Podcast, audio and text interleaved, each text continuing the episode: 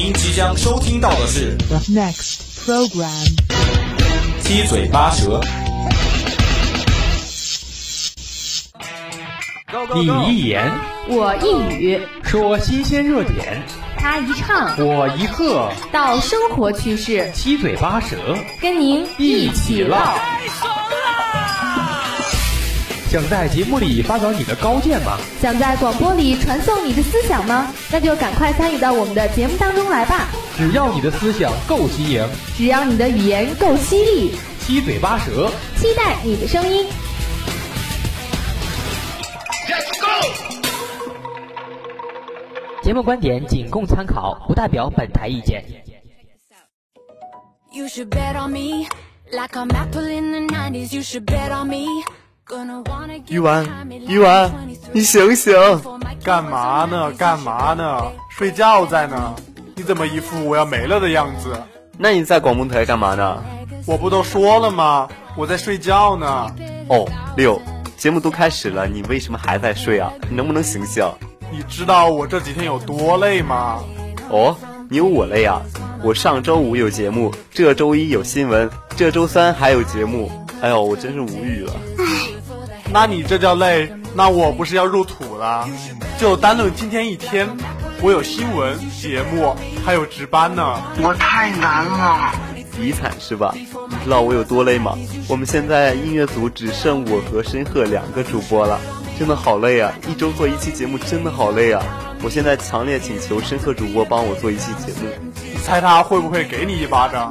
申鹤主播这么可爱，怎么会给我一巴掌呢？所以他会给你两巴掌。可别了，我们李源那个人脸识别本来就不好用，再给我两巴掌，可能彻底就认不出我了。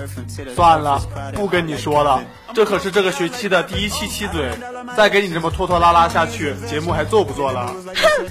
啊，行行行，你做你做。说热点新闻，谈校园趣事。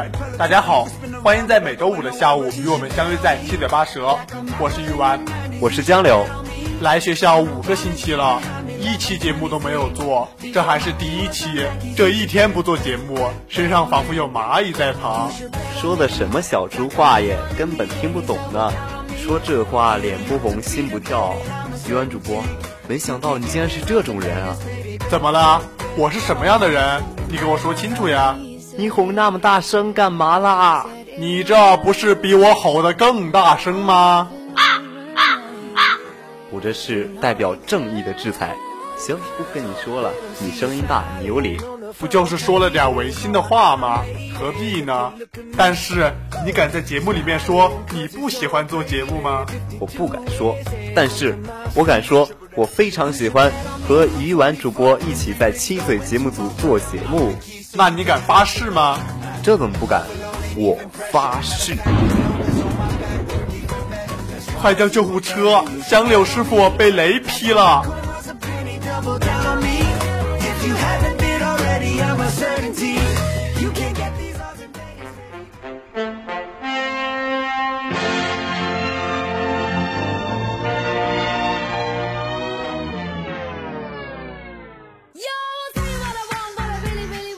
用不一样的手法拖出生活的点点滴滴，用不一样的方式点出生活的分分秒秒，用不一样的眼光看出生活的方方面面。一百秒，一百秒，让你快速掌握时事要闻让你，轻松收听趣闻轶事。欢迎走进黄金一百秒。Now don't go wasting my precious time.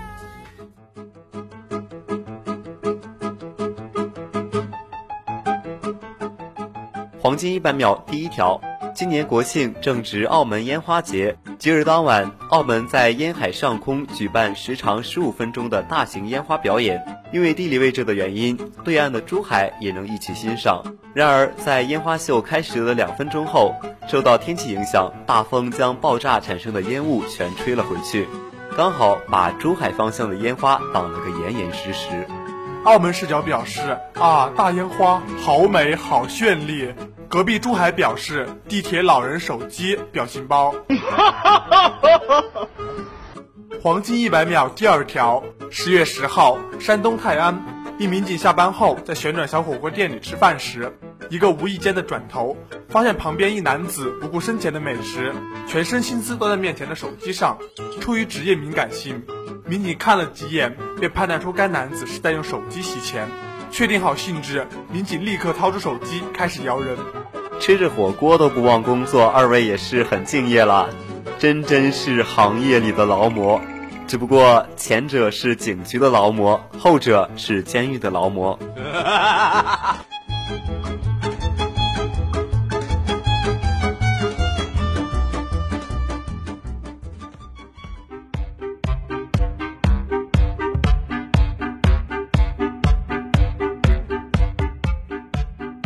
黄金一百秒第三条，西班牙一位大学教授分享了他以前从学生那儿没收的十一支笔。这位学生当年为了作弊，把刑事诉讼法的全部考试内容都刻在了笔上。后来还有该学生的朋友出来爆料，这都是很用心的一笔一画用针刻出来的。为了方便查阅，他还专门把每个章节的开头都放在一查找的位置上。不知为何，我突然有了一种强烈的想要收集一套的执念。这么有天赋的一个人，竟然把这个才能用在作弊上，看得出来他是真的背不下来哦。黄金一百秒第四条，近日浙江宁波杨户店一只独臂猴子星星，因其懂礼貌且慈眉善目，引发全网关注。十月八号，杨户店应当家称，这只猴子因误触山上野猪夹导致断臂。后被猎人卖给山下村民，但因其好吃水果花生，村民养不起放走了。随后他来到杨户店，寺庙内有一名八十三岁的老师太常喂养他，并叫他星星。应当家表示，星星待在寺庙里有十多年了，他喜欢这里，跟寺庙有缘。这个有没有可能师太其实叫的是大猩猩的猩猩？然后时间长了，这只猴子就真以为自己的名字叫小星星的星星了。但是不过说真的。长得这么慈祥的双眼皮猴子，我还真是第一次见，还这么胖。那好，让我们进入下一个板块——热点接力棒。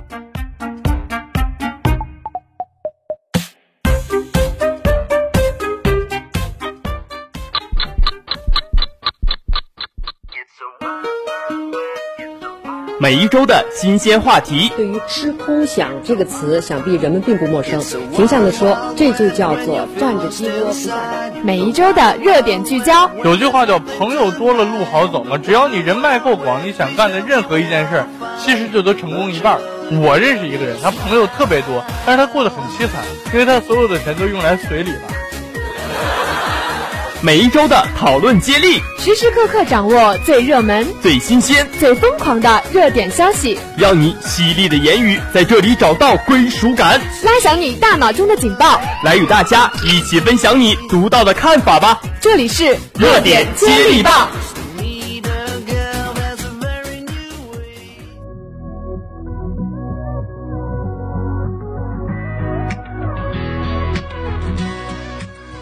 哟，江柳师傅不是被雷劈了吗？怎么还来做节目呢？您这是带病上班啊？哼，小小雷劈不足挂齿。哦，这么勇吗？那你再发个誓。你还说？你小心我放狗咬你啊！狗？我怎么没有看见狗？就我来的时候看到一只非常可爱的边牧啊！哇，好聪明啊！我看有人给它木棒，然后它还会叼回来，哇，太可爱了。我这么人畜无害，它怎么会咬我呢？更何况它又不听你指挥，你就不怕它反过来咬你吗？不可能，那只流浪狗那么可爱，怎么可能咬我呢？什么流浪狗？那叫学长。不过这只学长到底有没有人在养它呀？还是整天靠着学弟学妹们接济啊？这个谁又能知道呢？不过他在学校生活的这么好，应该是有人收养的吧？别的我不敢说，但是我真的觉得这只学长真的是太聪明了。另外，我还听说咱们学校有一只大哥猫啊，就是，呃，一块钱的肠它不吃，只吃五块钱的。这属实是三块钱的糖吃了咳嗽是吗？不过呀，说起流浪猫狗，我倒是想起了一件事。哦，细说一下。就是上海古寺的智祥法师收留了一万只流浪猫狗的事。哎，我知道。关于智祥法师，大家给他的称号可能是最不务正业的僧人了。没有时间永经理佛，却总是和猫猫狗狗对话。作为主持，大部分时间都不在寺里，而是开着一辆破卡车满城救生。其实他的救生旅程还是要从一九九三年开始啊。一九九三年底，一次偶然的机缘，智祥法师踏上了艰难的救生之路，一救就是二十九年。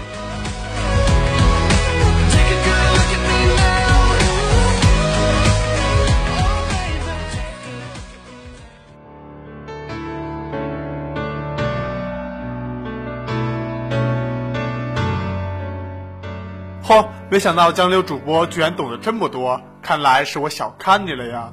那可不，江湖人称万事通，行不行？行行行，瞧给你骄傲的，还是我来给你补充一点吧。最开始的时候，智祥法师只是救自己身边的和自己遇到的，但是吧，自从一六年开始，他为了这些流浪猫狗不被人道毁灭，他就与有关部门商量，让这些小动物由报恩寺来接收。啊，真的？他真的收养得过来吗？该说不说，一万只啊，这本身就是一个很庞大的数字了。不过我想，智商法师跟有关部门商量的那一刻，他就已经做好了决定吧。也就是从那时候，报恩寺的流浪猫狗数量开始急速的增长，以至于小小的报恩寺根本就安顿不下来。于是志祥师傅咬咬牙，狠狠心，在寸金寸土的浦东租下了一片农业园，将这里改成了那些毛孩子的乐园。哇，说起来也离谱啊！那么大的场地，一万多只流浪猫狗需要每天被按时打理喂养啊，听起来就像是地狱难度的副本。但是每一只都被志祥师傅和义工们照顾得很好。哇，不得不说，志祥师傅真的是一个很善良的人啊。志祥师傅每天十六个小时的高强度工作，让志祥师傅没有时间诵经礼佛。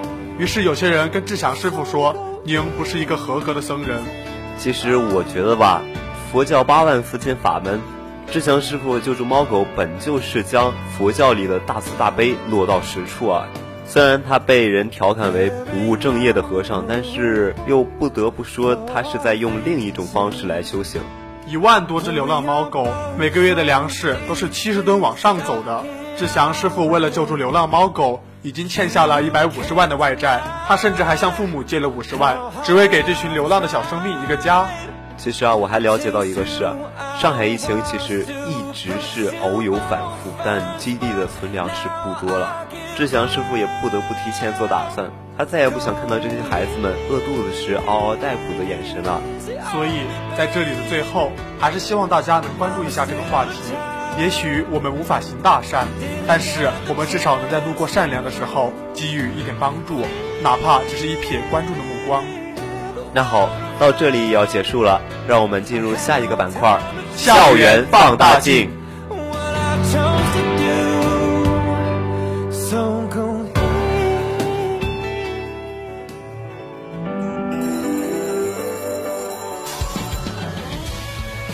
用广播分享我们的校园生活，聆听校园之声，感受美好生活。各位亲爱的听众朋友们，大家好！把握校园的每一个角落。追踪校园的最新动态，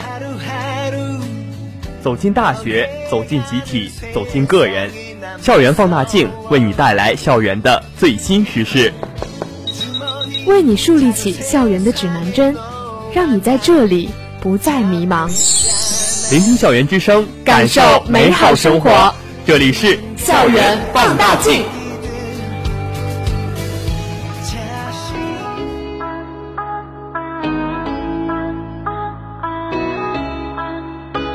江柳，这来学校都五个星期了，突然当了大二学长的感觉如何呀？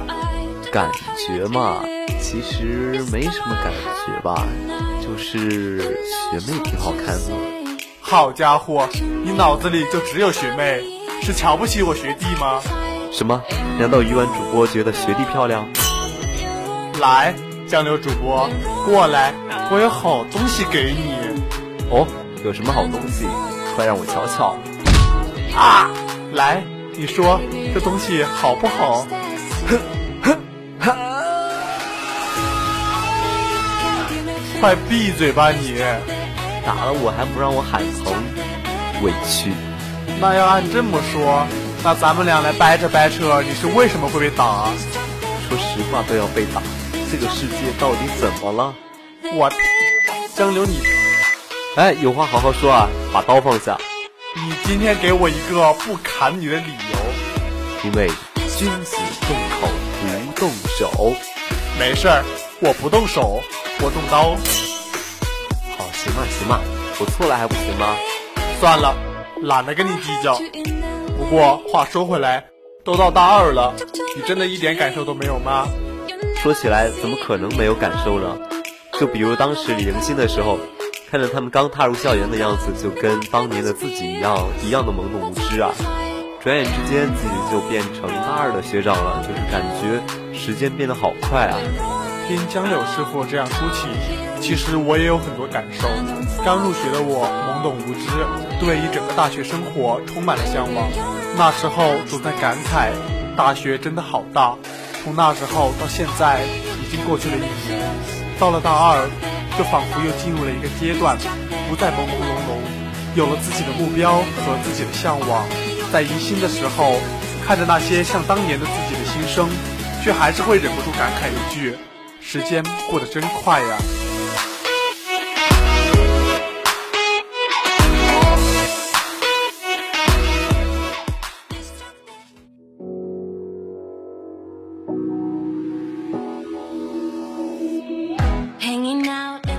其实没那么多感慨的，更想说的是对大一同学，希望你们有一个好的开始，在新的大学生活里养成一些好的习惯，就比如不要翘课啊，不要熬夜等等。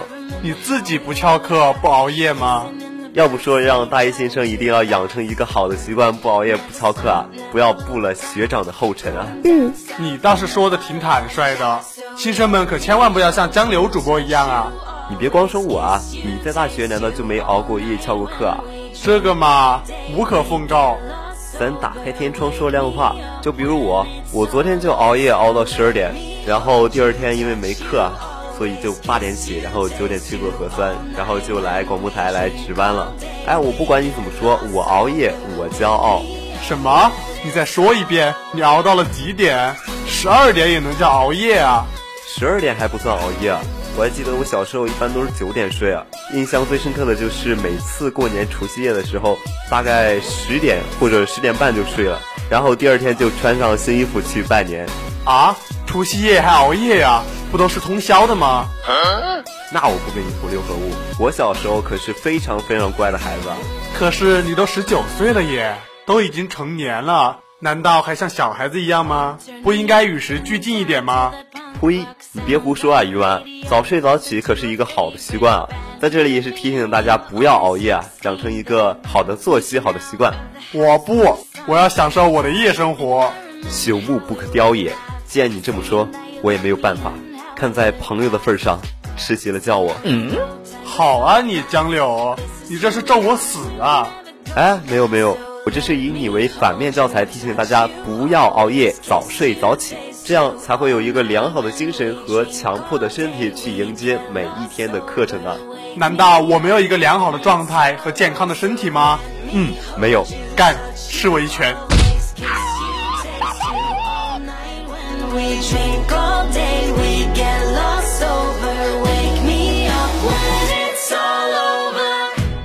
好的，那今天的七嘴八舌到这里也要进入尾声了。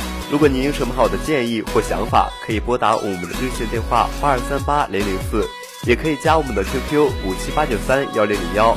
玩新浪微博的朋友，也可以在新浪微博上艾特湖北汽院校园之声广播台与我们取得联系。如果你想要再听一遍我们的节目，还可以在蜻蜓或者荔枝 FM 上，或者在微信上搜索湖北汽院校园之声找到我们。好的，今天的节目就到这儿了。这里是七嘴八舌，我是鱼丸，我是江流，我们下期同一时间不见不散，拜拜。